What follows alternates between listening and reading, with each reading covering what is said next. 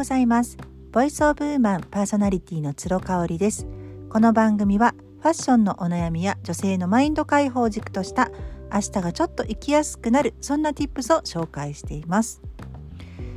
はいえーと私がね今あのお世話になっている美容院がありましてえーと、もううちからもすぐのところにあるしとってもこう打てば響くというかね。あの私のインスタグラムを見てくださってるので最近こういうお洋服好きですよねとかねなんかリサーチをしてくださっているのでねあのとってもとっても心強い、え、美容師さんが今担当してくれています。でそもそも私2021年のえ、2月から、えー、朝ライブを始めているんですよね毎日のコーディネートを決めるライブを始めておりまして、えーと、それをね始めるきっかけになったのが実はその方に相談をして突発的に髪の毛をショートにした時からなんですよね。あの実生活でちょこっとねライブでもあの触れてるのでご存知の方もいらっしゃるかもしれないんですけれどもプライベートでねちょっと嫌なことがあったんですよ。でまあ、どういうことかというとあの、まあ、相手のお名前とかはね全く伏せるんですけれどもそれまで結構ねコロナ禍でもちょこちょこ会っていた方で、まあ、その方は関西でも結構インフルエンサーとして活躍をされていらっしゃるあの方なんですよねもう年上の方なんですけどでなんかねその方からねあのブロックをされてるっていうことに気がついたんですよ。で私まあそれまではですねあのライブとか朝ライブとかねなんかやりたいなって思いつつもなんかきっかけがなくってですねこう二の足を踏んでいたんですけれどもなんかその事実を知った時にねあーなんかもう怖いもんないなっていうだかやっぱこう迎合しちゃってる自分とか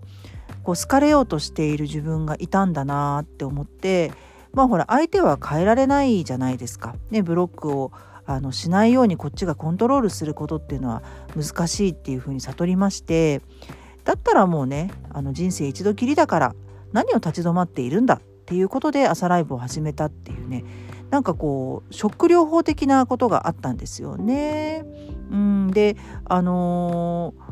まあ、なんでねそのブロックされてるかっていうのを気がついたかっていうと、まあ、いろんな方法があるのかなわかんないんですけどねあのその方のねこう近況が全然フィードに上がってこなくなるんですよブロックされると。だから、えーとまあ、あの体調をね心配するような感じにしていてでうちの主人も時々その方のアカウントを覗いていたりなんかしていたんですよね。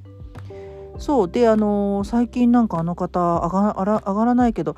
なんかコロナとか大丈夫かなみたいな話をしたら「え毎日元気に投稿してるよ」って主人がね何の気なしに言ったんですよ。え？と思って。で検索して見に行ったら「投稿はありません」だったかな「アカウントはありません」みたいな。あこれはブロックされているんだと。いうねあの決定的なあの確信に変わった状況だったんですよね。でまあ先ほど言ったみたいにすごくショックでした。それを知った時は。でなんで？って特に喧嘩をしているわけでもなかったしあの、まあ、その方自体がちょっとこうその当時ね SNS でこうあの誹謗中傷みたいなことをプチ炎上みたいな形があったので、まあ、心身ともに疲れていらっしゃるのかななんて思っていた矢先だったんでね。まあ、もしかしたら間違えて私のことブロックしちゃったのかななんていうふうに思ったんですけど、まあ、理由を聞いたりとかはしないよねそういう時に皆さんどうですか？まあ、仲いいと思ってた方にブロックされていたとしても SNS の付き合いってそういうちょっとこう察してよレベルじゃないですか。ね、すごくこう仲良くつるんでいてお互いタグ付けとかしてたけど本当はめちゃめちゃ仲が悪いとかっていう人を実は私も何組かね風の噂で聞いていたりとかするのでそういうものですよね。だから正直あのショックだったんですけどあのさっき言った通りコントロールはできないなと。でこう理由を問い詰めることとかも私には必要ないなと。でもそこでなんかこううん私を好いてくれる人もいれば嫌いな人もいるんだ。だったら別に嫌いな人から好かれようとしたりとかそういうことよりかはもう自分が本当はやりたいけど勇気が出なくてやらやってないことそっちに目を向けようっていうふうに思ったんですよね。うん、でえ、ー、とそのそのそのねあのブロックされてる事実が分かった時にその日にちょうど美容院に行ったんですよ。でもうもともとはちょっと揃える程度で私セミロングぐらいな長さでね赤毛でっていう形だったんであの切る予定なかったんですけどもうなんかその方の顔をパッと見たらねあもうバッサリ行きたくなっちゃってってもう話して口に出てたんですよ。まあ、そしたらまああの担当の方びっくりするよね。で「えどどんな感じにします?」みたいな「あもうお任せで」みたいな「あお時間いただいてもいいですか?」カラーをしてる間にちょっと調べてまいりますって言って、まあ、裏に引き引きこもってあのまあどうも私のねインスタグラムをずっと見ててくださったみたいなの。で洋服の感じとか私の好きな感じとかあの髪の毛巻くのが不器用であんまり上手じゃないとかねなんかそういうのも研究してくださって切ってくださったんですよね。で私やっぱこの時出来栄えが最高に良かったっていうのはともかくもちろんなんですけどあこれがプロだなって思ったんですね。その慢心せずにその人の好みとか、えーと、研究リサーチをするっていうことって実はすごく面倒くさい工程だけどめちゃめちゃ大事なんですよね。で、まあ、何が言いたいかっていうとですね先日あの元私の職場の、まあ、先輩と呼ばれる方からいきなりなんかねホームページ経由でねご連絡をいただいたんですよ。問い合わせフォームと呼ばれるところにね。でまあなんかその仕事の内容があのー、まあ、自分が扱っている商材の、えー、ポップアップが百貨店であるということで。でそれのまあプロモーションをあの、インフルエンサーの方々を使ってねしていきたいのでなんかその橋渡しインフルエンサーと、えー、そのメーカー側と自分とのね橋渡しをまあつろさんにやってもらうことっていうのは可能なんでしょうかっていうのが来たんですよ。まあ、でかなりざっくりしているしあのこういう場合ってやっぱりこう企画書をいただいたりとかねあのしないとギャランティーがどのぐらいかっていうのもあのありますよね。そのお金が高いからやる安いからやらないっていうことではなくってやっぱり内容とあの私の作業量が値段に見合ってるかっていうのはやっぱ確認することなんですよね。それはもう当たり前ですフリーランスとして。なので、まあ、企画書お待ちしてますっていうふうにお返事したんですよね。あのきちんとあのお久しぶりですみたいな感じで書いてね。ただ翌日すぐねあの企画書をねいただいたんですけどなんかねあの回答パスワードみたいなのをつけてこられてたんで私のねパソコンがそれに対応してなかったんですよね。だからねあの企画書がなかなか開けない。うん、であの結果的には見られたんですけれども、えー、ちょっとねその手間もねどうなんだろうなと。で会社の倫理的にねもう回答パスワードは絶対つけないといけないのかもしれないんだけど手間だよねあの見るこちらとしては。でもちろん見積もりがすごい入ってるものとか企業秘密みたいなものに対してはそういうのつけた方がいいと思うんだけど企画書のレベルでしかもギャランティーが発生しないのよ。無償でやってくださいっていう案件なのよ。案件だったのよ。それに対してそんなややこしいパスワードつけたりするんだっていうので、まあ、ちょっとうーんって思ったんですよね。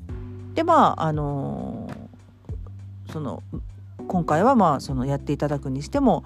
えー、インフルエンサーの方にギャラも払えないし、まあ、謝礼がちょっと出るぐらいなことは言ってたかな。私に対してはギャランティーは出ませんと。その代わり商品をあのそのギャランティーとして相殺してねあの何かお渡ししますっていうふうに来たんですよね。これね皆さんどう思います？私あのやっぱ一番引っかかったのは私が今何をしていてどういうところに得意なのかとかね得意分野でっていうのが全然リサーチされてないんですよ。あのやっぱお仕事を頼む上でねそれがギャランティーが発生しようがしまいがまあ先行成功させたいんだとしたらねやっぱこう一緒に共に戦ってくれる同士というかパートナーの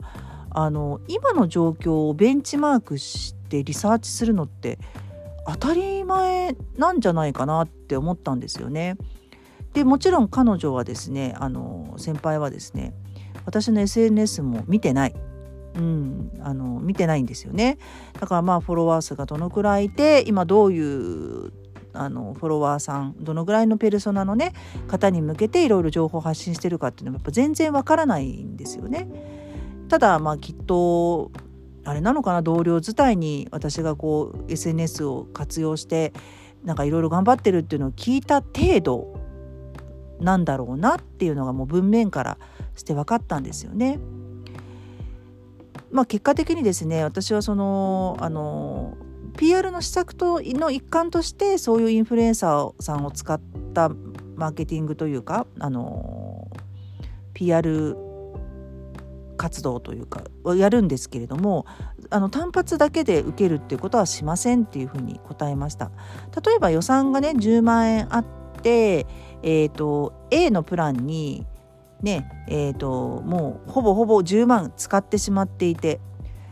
ただやっぱりあのインフルエンサーさんインフルエンサーさんを使って店頭招致 PR みたいなそういう施策もやりたいって言われたらああもうじゃあ今回は特別に込みでね10万でやりますよ。っていうことだと思うんですけどやっぱりそれ単発のみでしかも無償でっていうのはやっぱりこうストーリーがすごく私大事だと思ってるんでね何か仕事をする上で。いきなりパンってあのそれだけを、えー、PR として打ち上げ花火的に上げてもですね全然やっぱり購買者には響かない。お客様には響かないというふうに思ってるんですよね。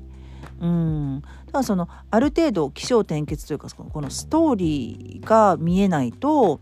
あのその PR 施策は成功とは呼べないんじゃないかなっていうふうに思ってるんですよね。あの私がねちなみにあの今度またれいちゃんとねコラボピアスを今月販売しますけれどもえっ、ー、と基本的にそのれいちゃんっていう人間性に惚れてるんですよ。で彼女がすごく好きなことですね。れいちゃんはやっぱりこう黙々とアクセサリーを作るのが大好きなのでで私は PR するのが好き得意あのむしろものづくりっていうところでは本当からきしダメなんですよね。だったらお互いウィンウィンで、えー、一緒にやったことによってお客さんも喜ぶし私たち自身もすごく楽しくできるっていうねそっから考えるんですよね。だからこう困ったなーってあのー、これ手伝ってほしいなと思って人を探すってことは今ほとんどしてないんですよね。うん、だから他の人の手を借りないといけないようなことでその該当者が自分が愛と信頼を持っている中にいなければ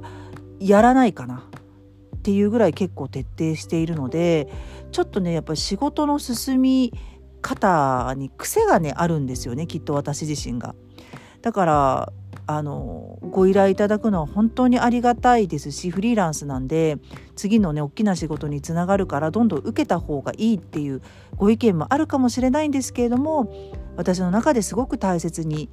しているというお話をさせていただきました。ちょっとね上から的な発言で申し訳ないんですけどね。あのー、まだまだこの音声配信あの聞いてくださってる方が、えっと、少ないのでねあの本音を話させていただきました。今日も最後まで聞いていただいてありがとうございました。それではまた明日。